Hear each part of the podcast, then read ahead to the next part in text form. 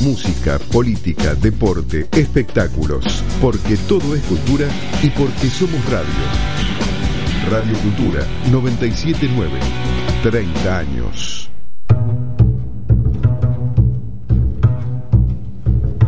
ODT, el Observatorio del Trabajo. Desde el año 2010 generamos investigaciones sociales, producciones y divulgamos todo lo referente al trabajo y al empleo, recursos humanos, innovación, desarrollo de negocios, relaciones del trabajo, investigaciones, liderazgo, emprendedores, responsabilidad social empresaria. Con la dirección general y conducción del licenciado Juan Domingo Palermo, junto con un equipo de especialistas de Argentina y el mundo.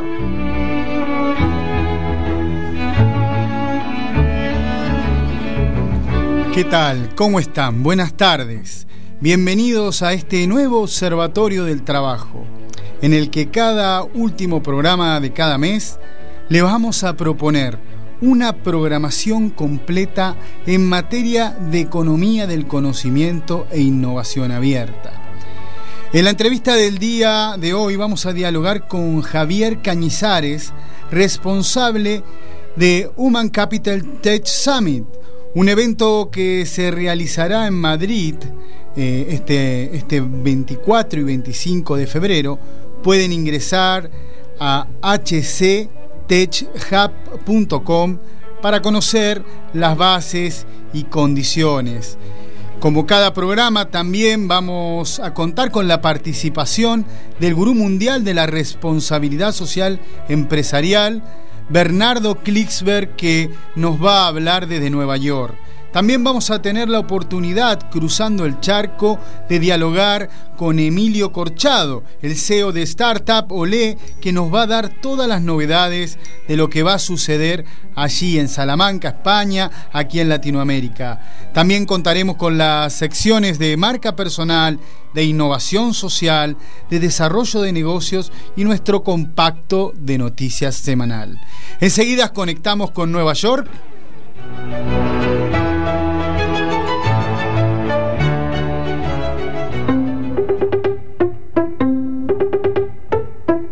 Novedades y reflexiones para construir una sociedad más sustentable a cargo de Bernardo Klicksberg. ¿Cómo, le está, ¿Cómo está Bernardo Klicksberg? ¿Cómo anda usted? ¿Qué tiene para el día de hoy? ¿Qué está pasando con el cambio climático?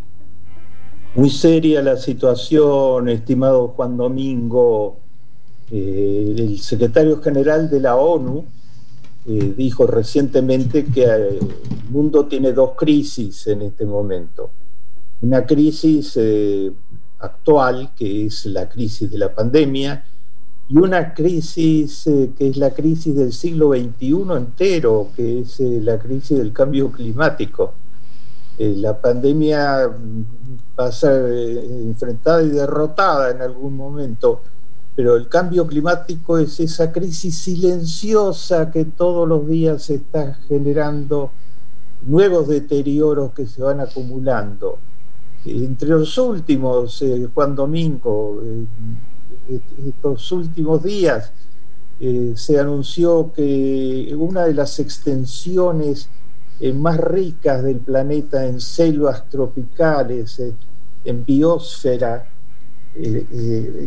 está ubicada en el Brasil, en el, Amazonas, el Pantanal, eh, un regalo de Dios a, los seres humanos, eh, está siendo afectado por una ola de incendios en gran, en gran escala que han deteriorado el 28% de estas eh, selvas tropicales, exterminando especies y plantas únicas. Y, la ola de incendios de dónde viene? Viene de la elevación de la temperatura. Eh, como en, Argentina es notorio, por ejemplo, en estos momentos, eh, este es el año más caliente, junto con el 2016, fueron los dos años más calientes desde que se mide la elevación de la temperatura, desde hace 140 años que se comenzó a medir. Eh, las temperaturas eh, eh, crecen por efectos de la contaminación, por efectos de la emisión de los gases venenosos encabezados por el, dióxido de carbono. Y la ciencia termina de, verificar el Instituto de Oceanografía de los Estados Unidos, el Instituto Copérnicus de Europa, termina de verificar que en los últimos 10 años siguió aumentando cada vez más el dióxido de carbono, se siguieron aumentando los gases venenosos, 1,4% por año de aumento. Eh, esto significa temperaturas mucho más altas y vea usted, Juan Domingo, y ese auditorio tan calificado que concita con sus excelentes eh, audiciones. Eh, Siberia ha sufrido este año el, calor más importante de su historia. Se derrite. Eh, la superficie de hielos del Ártico y de Siberia se redujo en un millón de metros cuadrados respecto al promedio 1980-2000. Eh, hay una ciudad siberiana, Verkhoyansk, donde la temperatura fue de 100 grados Fahrenheit. Eh, en, en Sudamérica, en América Latina, hemos tenido la peor temporada de huracanes, eh, porque, sabe Juan Domingo, cuando sube la temperatura, entonces se derriten los hielos, eh, los mares se desbordan y se genera una situación propicia para que haya cada vez más huracanes y esos huracanes sean a su vez eh, cada vez más violentos y duren más. Eh, todo esto causó en América Latina, en Centroamérica particularmente, 28 tormentas tropicales, las dos últimas fueron dos huracanes muy fuertes que causaron daños inmensos a la a, países muy pobres como Honduras, como Guatemala, eh, como una parte de México, las zonas rurales de México. Eh, eh, en el año pasado hubo 1900 catástrofes naturales. de las seis grandes especies de animales y plantas que hay en el planeta, eh, son 6 millones eh, de especies, un millón ha sido destruido por eh, la elevación de la temperatura y el cambio climático. Entre las víctimas se hallan los corales, el 30% de los corales que son fundamentales para especies pesqueras que alimentan a mil millones de personas. están afectados. El cambio climático también significa sequías en gran escala, eh, como la que afecta a Etiopía desde hace más de 12 años y al cuerno de África. Eh, eh, pero hay algunas buenas noticias. Yo siempre el programa ClickSware que es portador de algunas buenas noticias. Las buenas noticias. ¿Cuáles son esas buenas noticias que están esperando ahí ustedes?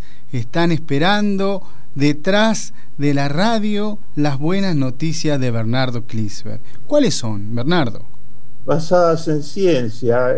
Se, hay eh, lucha contra el cambio climático de los sectores más avanzados del planeta. Los sectores más retrógrados están tratando de negar la misma existencia del cambio climático, los intereses económicos que se mueven detrás de las energías sucias, porque la clave es cambiar las energías sucias por cambiar energías limpias, eh, hacen todo lo posible para obstruir las medidas contra el cambio climático, pero avanzan avanza en Alemania, está reconvirtiendo y parte de las buenas noticias, dos terceras partes de su economía van a ser eh, alimentadas con energías limpias. El, gobierno de Nueva York, eh, Cuomo, termina de firmar un acuerdo con la mayor empresa productora de vientos como energía que está en Noruega, Equinor, para que toda la energía eléctrica de Nueva York sea provista a través de aprovechamiento de, vientos marinos.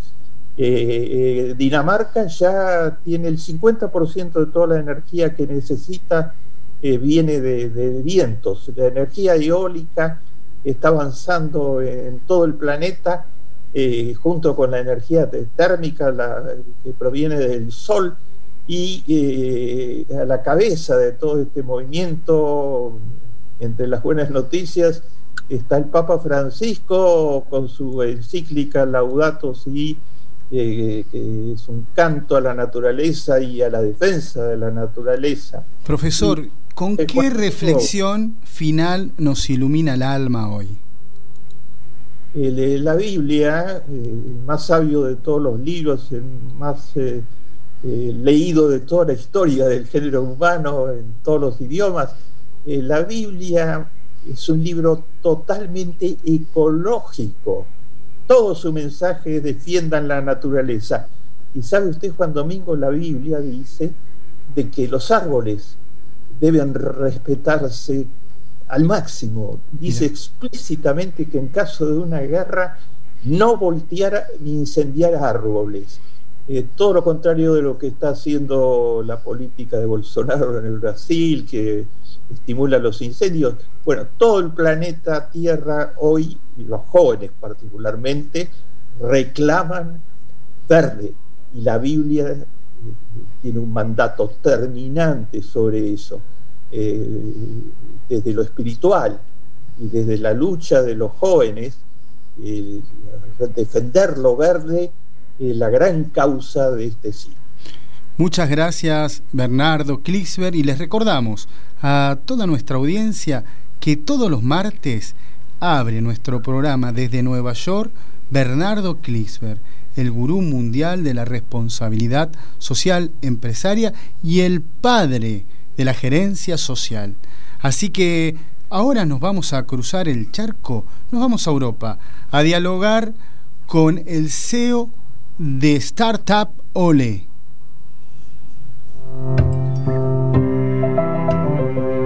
Rumbo a Startup Ole. Todas las novedades del evento de innovación abierta de Salamanca, España, a cargo del CEO Emilio Corchado.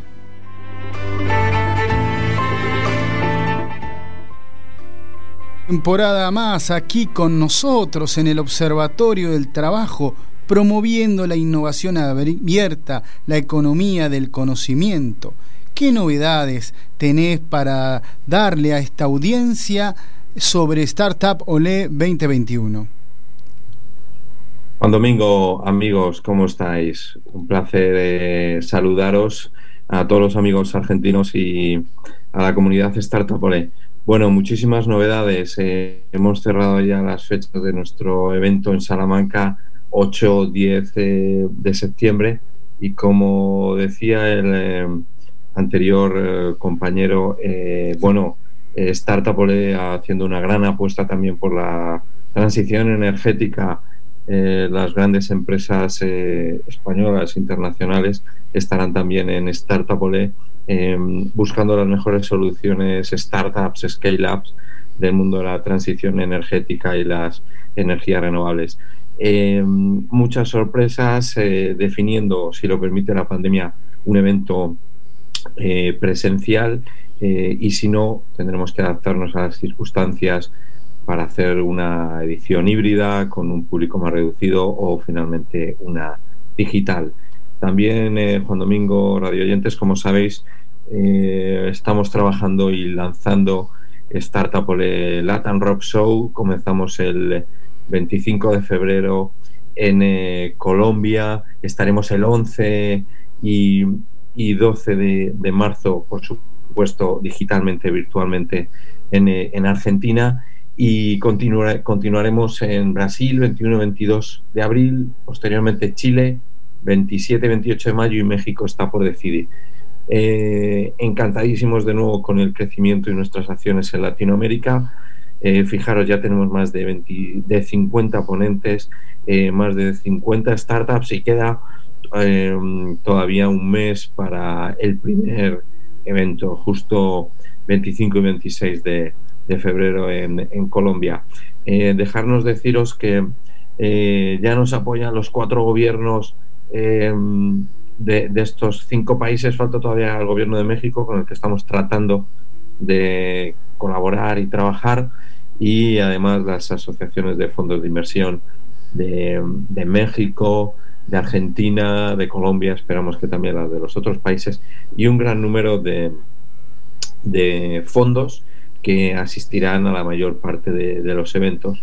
Eh, por tanto, encantadísimos de nuestras acciones y, trabajo en, Latinoamérica. Sabéis que Startupole es una plataforma que intenta conectar ambos lados del charco y en la que lo que queremos trabajar en el, en el ámbito iberoamericano, también, ¿por qué no decirlo?, en todos esos países de habla hispana y trabajar en, ese espacio iberoamericano. ¿Por, qué? Porque hay 700 millones de potenciales clientes, porque hay mucho interés por coinvertir, por colaborar y por uh, trabajar en el ámbito del emprendimiento y como muy bien decías Juan Domingo, de la innovación abierta.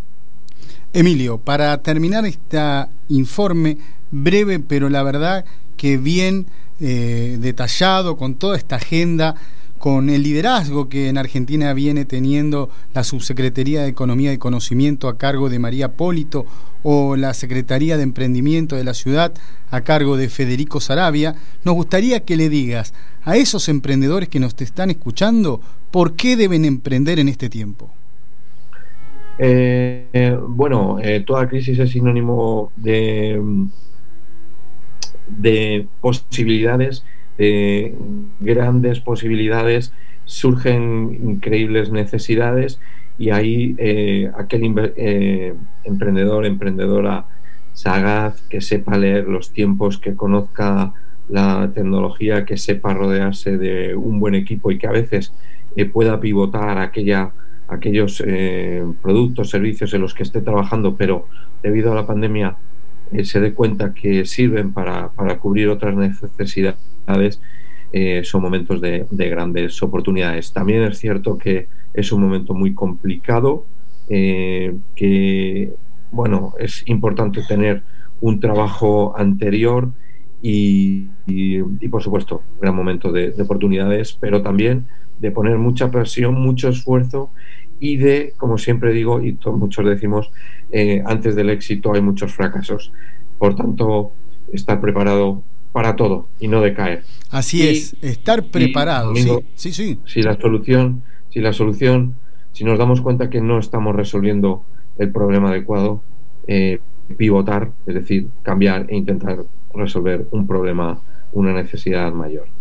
Escuchamos las recomendaciones de Emilio Corchado, CEO de Startup Ole, que pueden ingresar a www.startupole.eu para empezar a meterse en este mundo, porque este mundo, como lo dijo Klisberg, como lo dijo Corchado, lo cambiamos los hombres haciendo bien las cosas. Así que enseguida vamos a las noticias.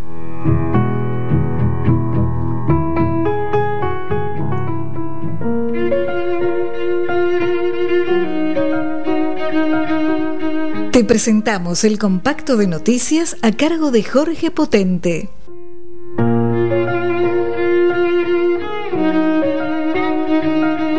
El futuro de la industria automotriz. El recientemente fundado gigante automotriz Estellanis, surgido de la fusión del grupo Fiat Chrysler con el grupo Peugeot Citroën, designó al portugués Carlos Tavares como CEO.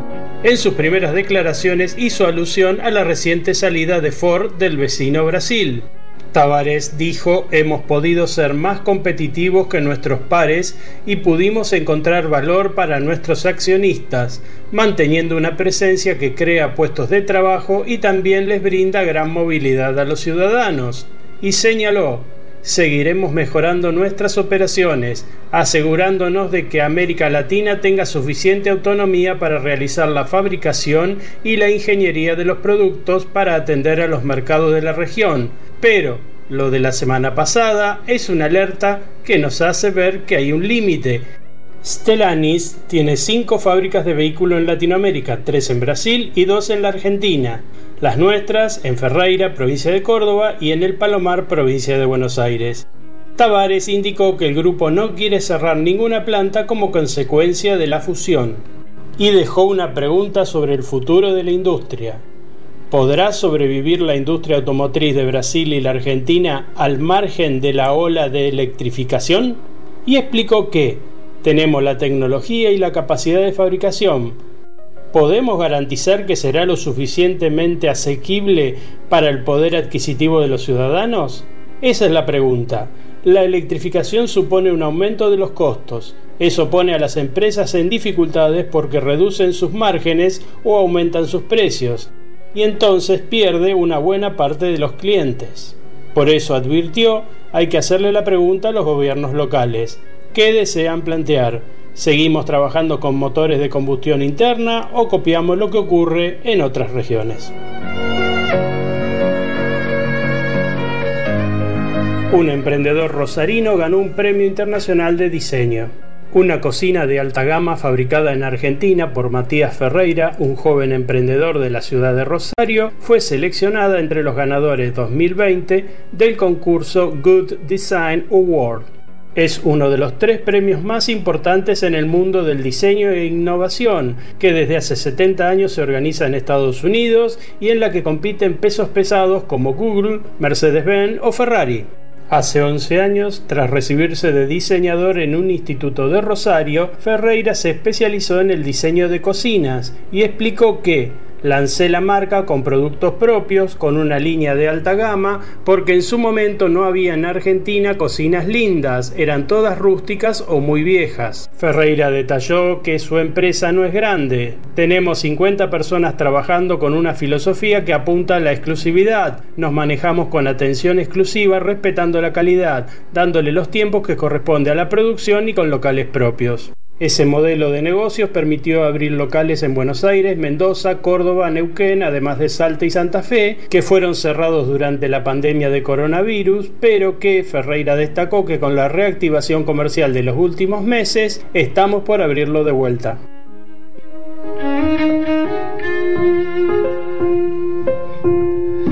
Un emprendedor rosarino ganó un premio internacional de diseño.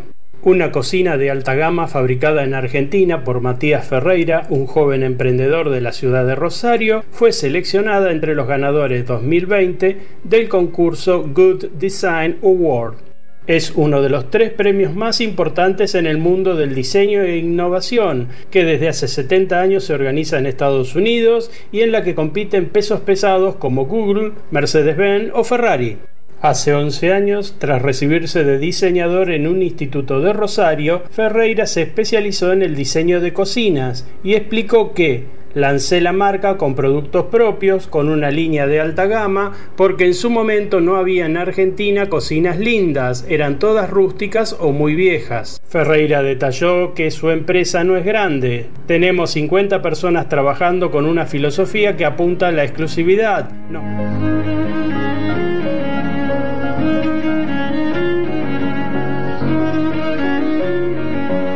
Perspectivas del comercio internacional de América Latina y el Caribe. Así se denomina el anuario 2020 publicado hace pocos días por la Comisión Económica para América Latina CEPAL. Como es lógico, el primer capítulo examina la evolución del comercio mundial y regional tras la irrupción del coronavirus, su rápida propagación y las drásticas medidas adoptadas por los gobiernos para reducir el riesgo de contagio que golpearon la economía mundial y que dicen experimentará en 2020 su peor recesión desde la década de 1930.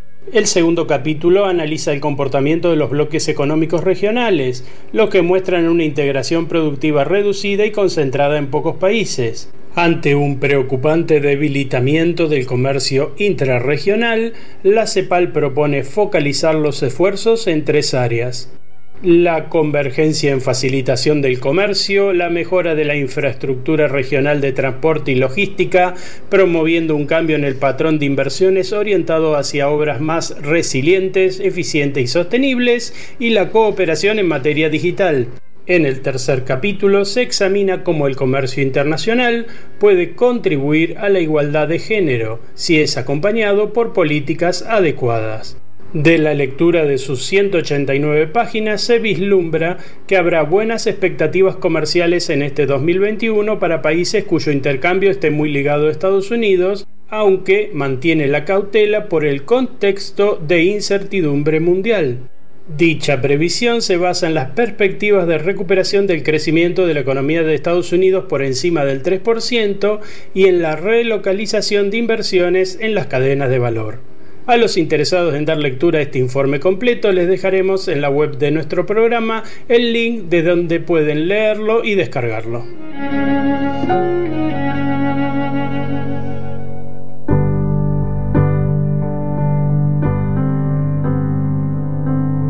Marca personal, a cargo de Alfredo Vela, consultor digital, autor de los libros Cómo buscar trabajo con redes sociales y sin ellas y hashtag el libro de Twitter. En el top 10 de los influencers en la categoría empresa de la revista Forbes en España. Zancada desde Valladolid, España.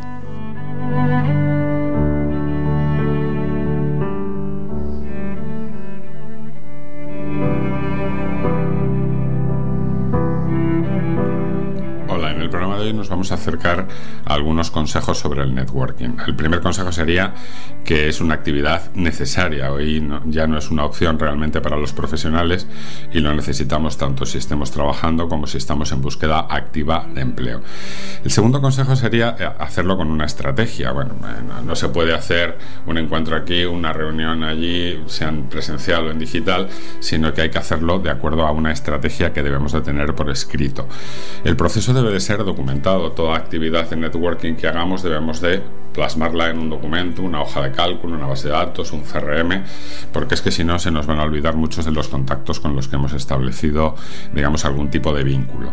Eh, luego, hablar un poco de que hay networking presencial y networking digital. El networking presencial es el que hacemos en una actividad donde nos reunimos de forma presencial un grupo de gente y bueno, podemos eh, realizar algún tipo de actividad de relación. Y el networking en medios sociales es aquel que establecemos a través de estos canales. Lo que hay que hacer es una unión entre, entre ambos. Luego, por otra parte, eh, hay que olvidarse de que networking es ir a vender, no, no, es ir a vender. Eh, la labor comercial es una labor muy diferente a la labor del networking. Entonces, bueno, si nuestra opción es vender, vender, vender en, en acciones de networking, vamos a fracasar.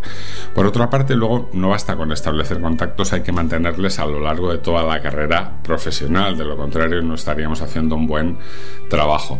Colaborar y aprender sería otro de los consejos que podemos tener sobre esta actividad bueno, yo establezco unos contactos con algún fin. Bueno, pues parte de los fines van a ser siempre hacer colaboraciones y aprender entre todos de manera conjunta. También hay que establecer unos objetivos. Esto es un proyecto al fin y al cabo. Bueno, pues todo proyecto debe empezar por unos objetivos. Si yo no tengo claro qué quiero conseguir con mi proyecto de networking, va a ser difícil que las actividades que haga tengan algún fin concreto. También hay que desarrollar las habilidades de comunicación. El networking es un 90% comunicación, por lo cual tengo que mejorar siempre todas mis habilidades al respecto. También hemos de cuidar nuestra imagen, que en muchos casos va a ser la primera impresión que vamos a tener o que vamos a causar en otros profesionales, bueno, hay que cuidar la imagen a lo largo de todo el proceso. Y por último, eh, la mejora continua. Bueno, pues cualquier eh, elemento que hagamos de networking y demás, bueno, pues debemos de medirlo y debemos de ver cómo conseguir mejorarlo a lo largo del tiempo. Muchísimas gracias y nos escuchamos en el próximo programa.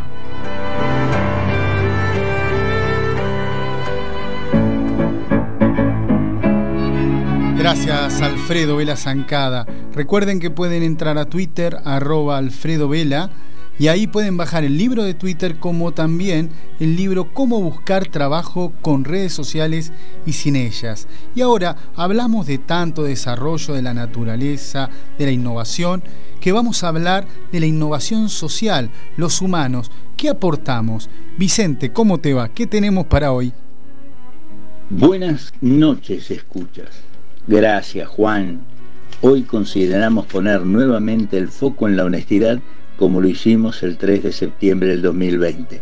Decíamos, capitalicemos esta dolorosa experiencia del COVID-19 que destruyó cosas virtuosas y no virtuosas.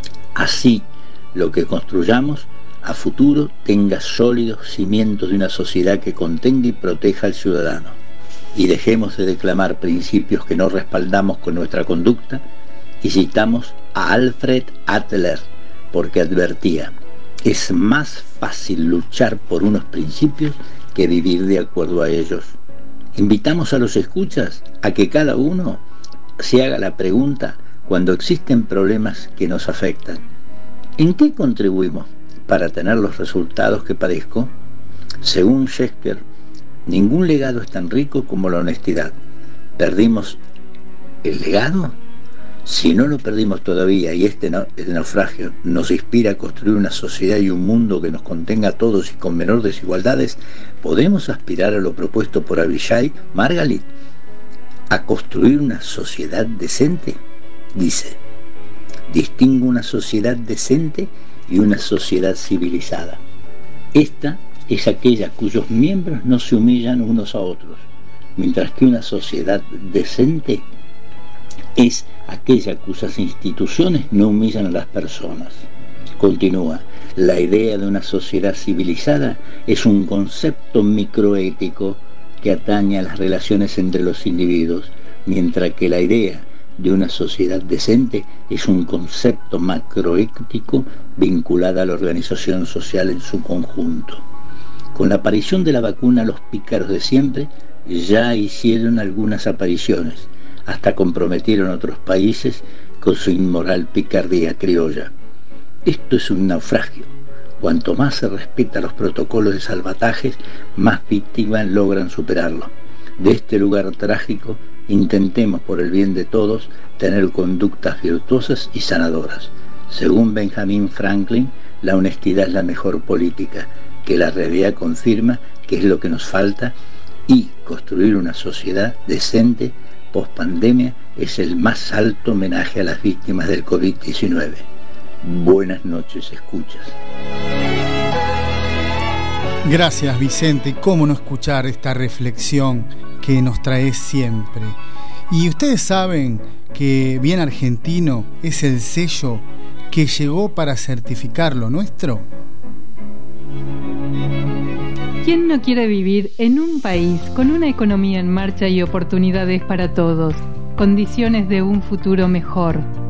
Para que un país marche bien, debemos valorar su industria local. Por eso, desde Bien Argentino, nos enfocamos en distinguir empresas, productos y servicios argentinos que cumplan con cuatro criterios. Socioeconómico, 50% del proceso de producción en Argentina cumplimiento de obligaciones fiscales, reinversión local de las ganancias. Calidad. Contar con acreditación que demuestre la calidad del producto o servicio. Empleo.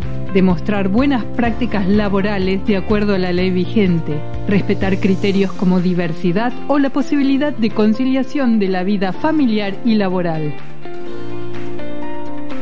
Medio ambiente desarrollar políticas de protección y reducción del impacto ambiental. Así, incentivamos que los productos y servicios argentinos sean identificados y mejor valorados por los consumidores. ¿Querés formar parte de la red Bien Argentino? Escribinos info arroba bienargentino.org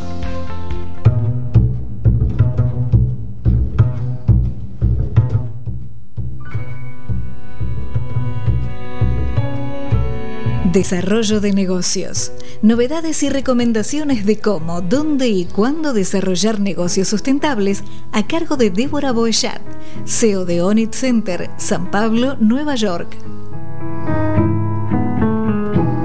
Y ahora sí, nos fuimos a Sao Paulo a dialogar con Débora Boechat. ¿Cuál es la oportunidad esa de negocio? ¿Cuál es el consejo que tiene para los empresarios hoy, Débora? Hola Juan, ¿cómo estás? Buenas noches a todos que nos escuchan. Y sí, bueno, el día de hoy el enfoque es, bueno, enfocado más en um, innovación. Entonces hemos mirado diferentes compañías de diferentes sectores uh, pensando, ¿verdad? Uh, uh, pensando además de lo que ya normalmente hacen um, en sus actividades normales y tenemos ahí algunas, um, algunas opciones, ¿verdad? Para ofrecer a los, a los emprendedores, en fin. Que es muy importante nesta época de, de COVID que estamos pasando para que las compañías vengan a, a innovar el máximo posible. Entonces hay algunos temas que podemos pensar, por ejemplo, uh, la parte de creatividad. Entonces muchas compañías ya tienen su manera de trabajar, entonces es muy importante que los uh, tengan, tengan esa idea de, de ser creativos en sus procesos, en diferentes formatos de la compañía, en fin, diferentes sectores, ¿verdad? Dentro de la compañía y también pensar siempre en, en construcciones colectivas, o sea, pensar también en los procesos internos uh, con sus funcionarios. Uh, una manera siempre de, de inovar, tal vez uh, la manera de, de, tratar los funcionarios, en fin, la manera de, de también, de hasta hacer un, uh, un tratamiento más especial con los clientes por cuenta de de la pandemia, eh, tener ahí este, esta proximidad mayor con los clientes justamente para que se pueda mantener una relación a largo plazo. Uh, y cuando se habla de innovación, también es muy importante no tener uh, miedo, ¿verdad? De tratar de hacer cosas nuevas. Uh, sabemos que el mundo diariamente, diariamente tiene, en fin, está cambiando a cada día, especialmente con la tecnología y, en fin, toda esta parte. Entonces es importante las compañías también seguir este mismo, este mismo proceso. Y también no tener prisa, ¿verdad? Sabemos que todo, todo toma un tiempo, hay que hacer una, una planificación muy específica para que se pueda obtener los, los resultados necesarios. Entonces, Uh, es importante no tener prisa de innovar, pero sí hacerlo en el tiempo correcto para que no, no tenga ahí ningún problema. Y también cuando se habla de innovación, se habla también en simplicidad. Uh, tenemos ahí algún ejemplo, algunos ejemplos hasta con grandes compañías como en Microsoft, Bill Gates, ¿verdad?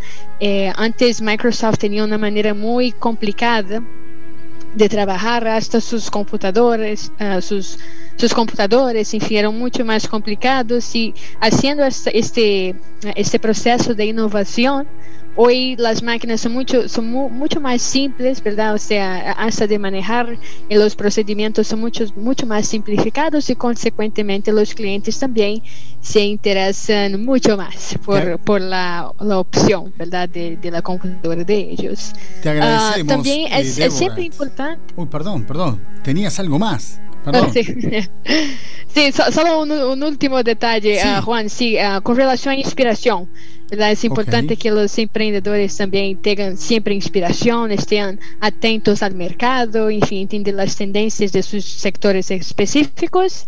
Y sí, esta es eh, la dica de hoy. ¿A dónde nos comunicamos para que Onit Center pueda acompañar a los empresarios de cualquier lugar del mundo a desarrollar negocios? Uh, bueno, tenemos nuestro website onitcenter.com, también a través de nuestra página de LinkedIn y también por nuestro teléfono uh, que está en nuestro website 718-710-4635. Así será, porque Onit Center los va a acompañar a los emprendedores, a los empresarios pequeños, grandes, a que puedan transformarse con estas recomendaciones que nos dio hoy su CEO, Deborah Boychat, desde Sao Paulo, que tiene también sede en Nueva York. Así que ahora enseguida nos vamos a conectar con la innovación en recursos humanos.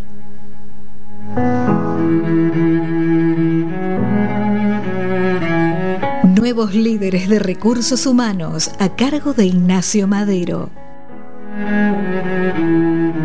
Hola Juan, ¿cómo estás? Hola equipo. Muchísimas, muchísimas gracias por confiar nuevamente en mí y sumarme a esta nueva temporada del Observatorio del Trabajo.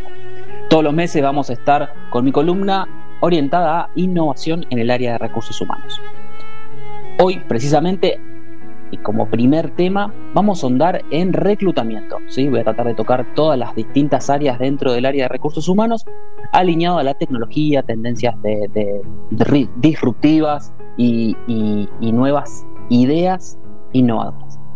En este caso, les presento la idea de Javier Kravitsky y Horacio Jovet, ambos líderes en HR y amantes de la tecnología, que crearon Nawayam. ¿Qué son? Es una aplicación de reclutamiento a través de un juego, a través de videojuegos.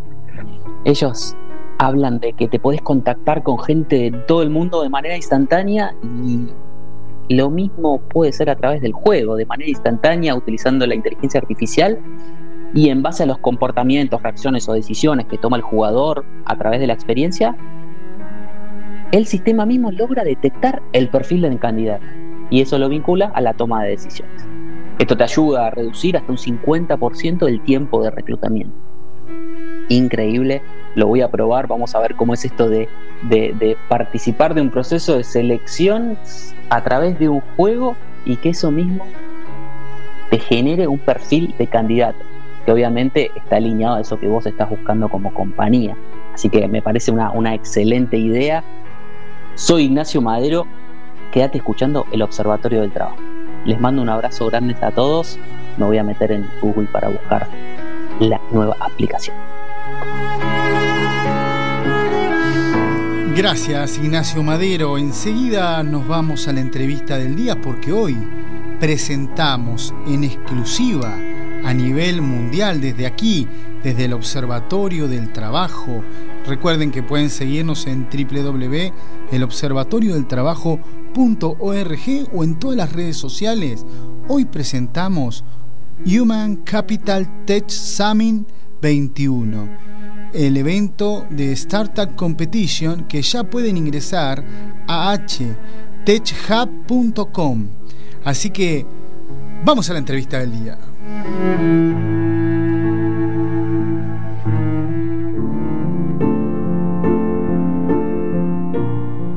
ODT, el Observatorio del Trabajo, te presenta la entrevista del día.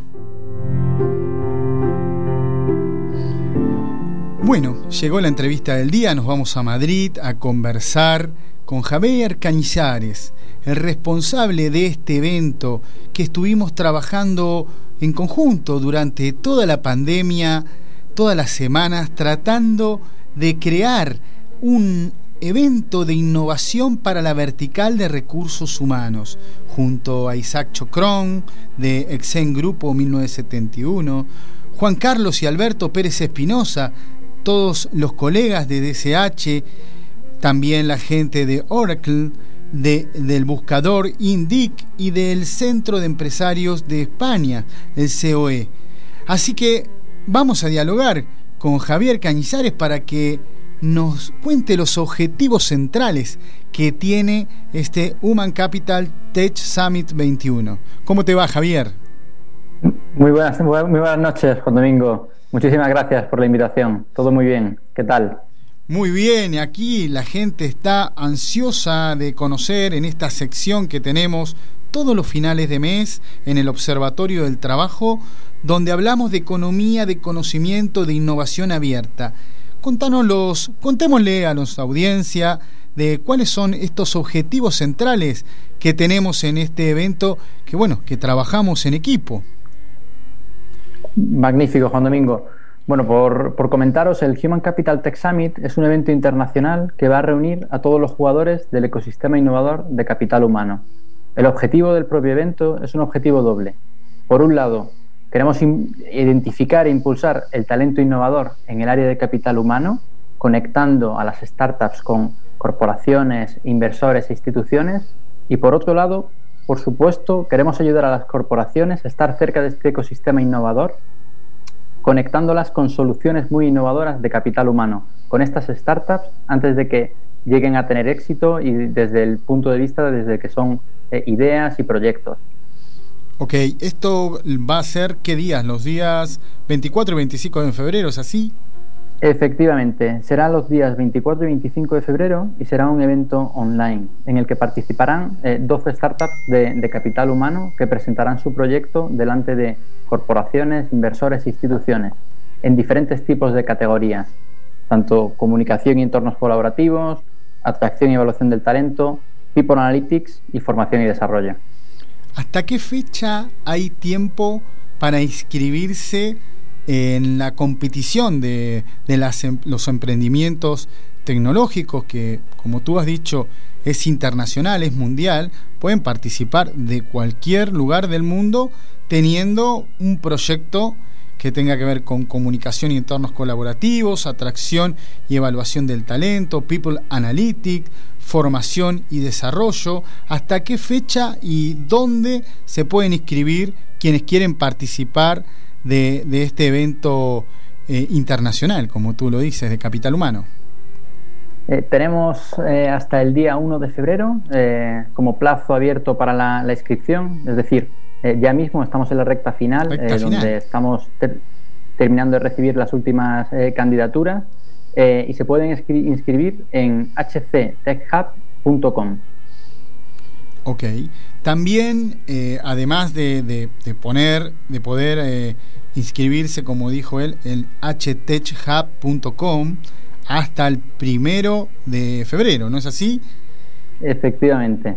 Y el evento va a ser luego dos días. ¿Y qué va a suceder en este evento? Porque nos hablaste del ecosistema que tiene que ver con toda esa cadena de valor que tiene el sector de recursos humanos y con la organización y el trabajo y el liderazgo de DCH y el liderazgo de Javier Cañizares que está aquí con nosotros ya en su noche madrileña y en nuestra tarde de Buenos Aires. También vamos a tener eh, mesas redondas ahí y qué se va a abordar. Efectivamente, tendremos tanto eh, ponencias, eh, casos de éxito de otras startups que ya han pasado la fase de startup y están en, un momento scale up y, mesas redondas, donde en estas mesas redondas se van a valorar los proyectos que de, cada una de las startups según las categorías que hemos comentado anteriormente. Qué interesante, veo, eh, ustedes pueden entrar a la página de hctechhub.com y ahí ya están eh, en las agendas la bienvenida que va a ser a las 16 horas de, España eh, por el presidente de DSH, Juan Carlos Pérez Espinosa. Va a haber ponentes de, relevancia a nivel mundial. Tenemos el honor de tener a Sebastián Fernández Silva, el vicepresidente de Recursos Humanos de, de Mercado Libre, una de las empresas que, bueno, son, es un unicornio que se está desarrollando a nivel global, pero también hay mesas eh, con cada uno de estas verticales que tú nos comentaste, como para incentivar a la innovación, porque este evento tiene como objetivo sensibilizar la innovación en el área de recursos humanos, porque el objetivo es construir un hub, ¿no es así, Javier?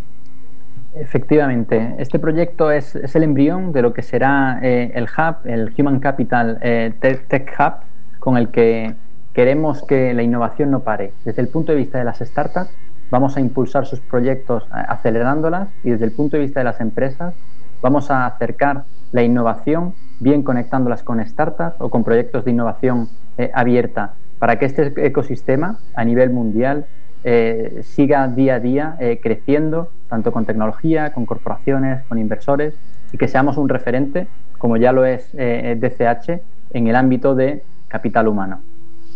Qué interesante esto que nos cuenta Javier Janiceres, porque él también fundó una startup, eh, ¿no, es así? Cuéntanos un poco sobre el desarrollo de tu propia empresa, porque tú eres un startupero también. así es, Juan Domingo. Bueno, yo lancé una, startup que, eh, que se llama Hiring, que es una plataforma de selección inteligente que filtra y clasifica a los candidatos según el ajuste con, eh, con la vacante. Eh, la verdad que el, el, entorno y el ecosistema de capital humano eh, es uno de los que mayor transformación se está viviendo en estos últimos años y es un, lugar magnífico para desarrollar tanto este evento como mi propia, como mi propia startup. Después de tu escucha como startup, como joven que te has formado en escuelas de negocios, en universidades como la de Granada, como el Instituto de Empresa de Diego Alcázar y, bueno, y María Benjumea, que en muchas oportunidades tuve la oportunidad de estar en ese centro de estudios, en esa escucha permanente que tenés vos con el cliente que le prestás o le vendés un servicio, o con cada uno de los agentes del ecosistema que te tocó dialogar, desde directores de recursos humanos, como también startups. Eh, ¿Qué le podés decir a, ese CEO de compañía, a ese de director de capital humano, ¿por qué es importante en este tiempo liderar la innovación, la disrupción? Eh, al final, eh, la innovación es la piedra angular eh, de todas las empresas. Las empresas que no innoven hoy se quedarán atrás mañana. por lo tanto, hace falta estar conectados con, startups, con empresas tecnológicas que le permitan evolucionar en un entorno mucho más ágil y llegar más lejos, porque si no hay, un riesgo enorme y es quedarse atrás. Miren lo que nos dice aquí un líder joven, un startupero que le tocó liderar, nos tocó trabajar durante toda la pandemia eh, con reuniones todos los jueves, eh, parando ahí en el verano, para desarrollar y pensar este primer evento que, como él dice, es la punta de lanza de un hub de innovación, que ya le vuelvo a reiterar, pueden ingresar a htechhat.com y ver la agenda de temas, empezar a involucrarse. Eh, una recomendación que le puedas hacer también a ese startup que quiere aplicar al evento, que quiere presentar un pitch. ¿Cómo lo hace? Eh, ¿Mandando un email? ¿Cómo, ¿Cómo lo puede hacer? Tiene que ingresar en la página web, que como muy bien, muy bien decías es hctechhub.com, y en la propia página web ir hacia el botón de contacto e inscripciones. Allí eh, se inscribe directamente en el evento y a partir de ahí nos pondremos en contacto con él eh, vía email, con él o con ella vía email, eh, para indicarle cómo es el proceso de selección. El proceso de selección consta de tres etapas. En primer lugar, tendrán que enviar un vídeo eh, contándonos su, pitch y contándonos eh, su proyecto y su propuesta de valor. Posteriormente tendrán una entrevista con el equipo de DCH que valorará eh, la propuesta y el market fit de la misma. Y finalmente una entrevista por la Comisión de Digitalización está compuesta por directivos de capital humano que son asociados de, DCH, quienes elegirán finalmente a estos 12 finalistas, que son tres por cada una de las categorías tres por cada una de las, de las categorías. Y esto se van a elegir tanto el 24 y el 25 de febrero, ahí en el acto virtual, porque tú nos comentaste que este es un evento de capital humano específico y virtual, ¿no? E, efectivamente. Eh, en el propio evento, o mejor dicho, al propio evento asistirán 12 startups, tres por cada una de las categorías, que eh, defenderán su pitch delante de inversores, instituciones y corporaciones. Y habrá un ganador por cada una de, las categorías y un ganador finalista de todo el, de, todo el Human Capital Tech Summit. Escucharon, ¿no? Human Capital Tech Summit, este eh, escenario que viene a buscar ser el lugar, el ámbito para quien tenga una idea que añada valor a, la gestión de los recursos humanos, tiene un espacio para el desarrollo, para buscar fondos de inversión, para buscar clientes, también empresas que quieran apostar en capitalizar este tipo de, de compañías. Se nos fue el programa, este fue una programación específica en materia de innovación en recursos humanos. Javier Cañizares, te pedimos por favor que vos eh, le hables a, esas, a esas mujeres, a esos hombres que quieren innovar, a esos directores de recursos humanos y a ese empresario que, que está ahí esperando su momento para seguir creciendo que les hables y trates de inspirarlos. Bueno, como, como bien decíais antes en, en, el programa, como bien comentaba eh, Emilio, al final los momentos de crisis, de incertidumbre, son momentos de oportunidades y, al final eh, todo y toda la innovación eh, va de personas, por mucho que haya tecnología por detrás. Entonces, si tenéis alguna idea, si queréis innovar, no dudéis en hacerlo, analizar muy bien las necesidades que tiene eh, el mercado y si podéis lanzaros, eh, eh, lanzaros. en mi caso en concreto, el, lanzarme en el mundo del emprendimiento fue una de las mejores decisiones que, he tomado en, mi vida y que, y más me, me, llenan y, al final la innovación es lo que va a hacer que el mañana vaya creciendo y que vayamos superando estos pequeños obstáculos que, tenemos como, como, la pandemia a día de hoy, el ser innovadores, el pensar más allá, el no quedarnos simplemente pensando dentro de, la caja, sino el to, think out of the box, eh, nos hará llegar más lejos a todos eh, como sociedad. Así que os animo eh, a, emprender, a innovar y por supuesto, si tenéis una startup de capital humano, no dudéis en inscribiros en hctechhub.com. os esperamos y estaremos deseando de ver vuestros proyectos y de conocer vuestras ideas. Muchísimas gracias Javier Cañizares responsable del evento de Capital Humano, de este gran evento que, que propusimos desde nosotros, siendo miembros del Consejo Asesor de DCH, y tengo que agradecerle a su presidente, a Juan Carlos, a Alberto Pérez Espinosa, también a todos los colegas del equipo de DCH, especialmente a Isaac Chocrón, que puso toda su expertise desde el Startup Nation, ese de Israel que hace que cada líder pueda crecer. Tienen que conocer ese libro, Startup Nation, una historia que el milagro económico de Israel, por Dan Senor y Saúl Singer, que tiene los prólogos de, de dos grandes, de Juan Manuel Santos y de Simón Pérez. Y a este joven, este líder, que ustedes escucharon lo que nos inspiró hoy. Así que esta programación del día de hoy, desde Clicksberg, Emilio Corchado, em, Ignacio Madero, Jorge Potente, eh, y Vicente Españolo, todo el equipo, hicimos posible que la innovación sea un camino.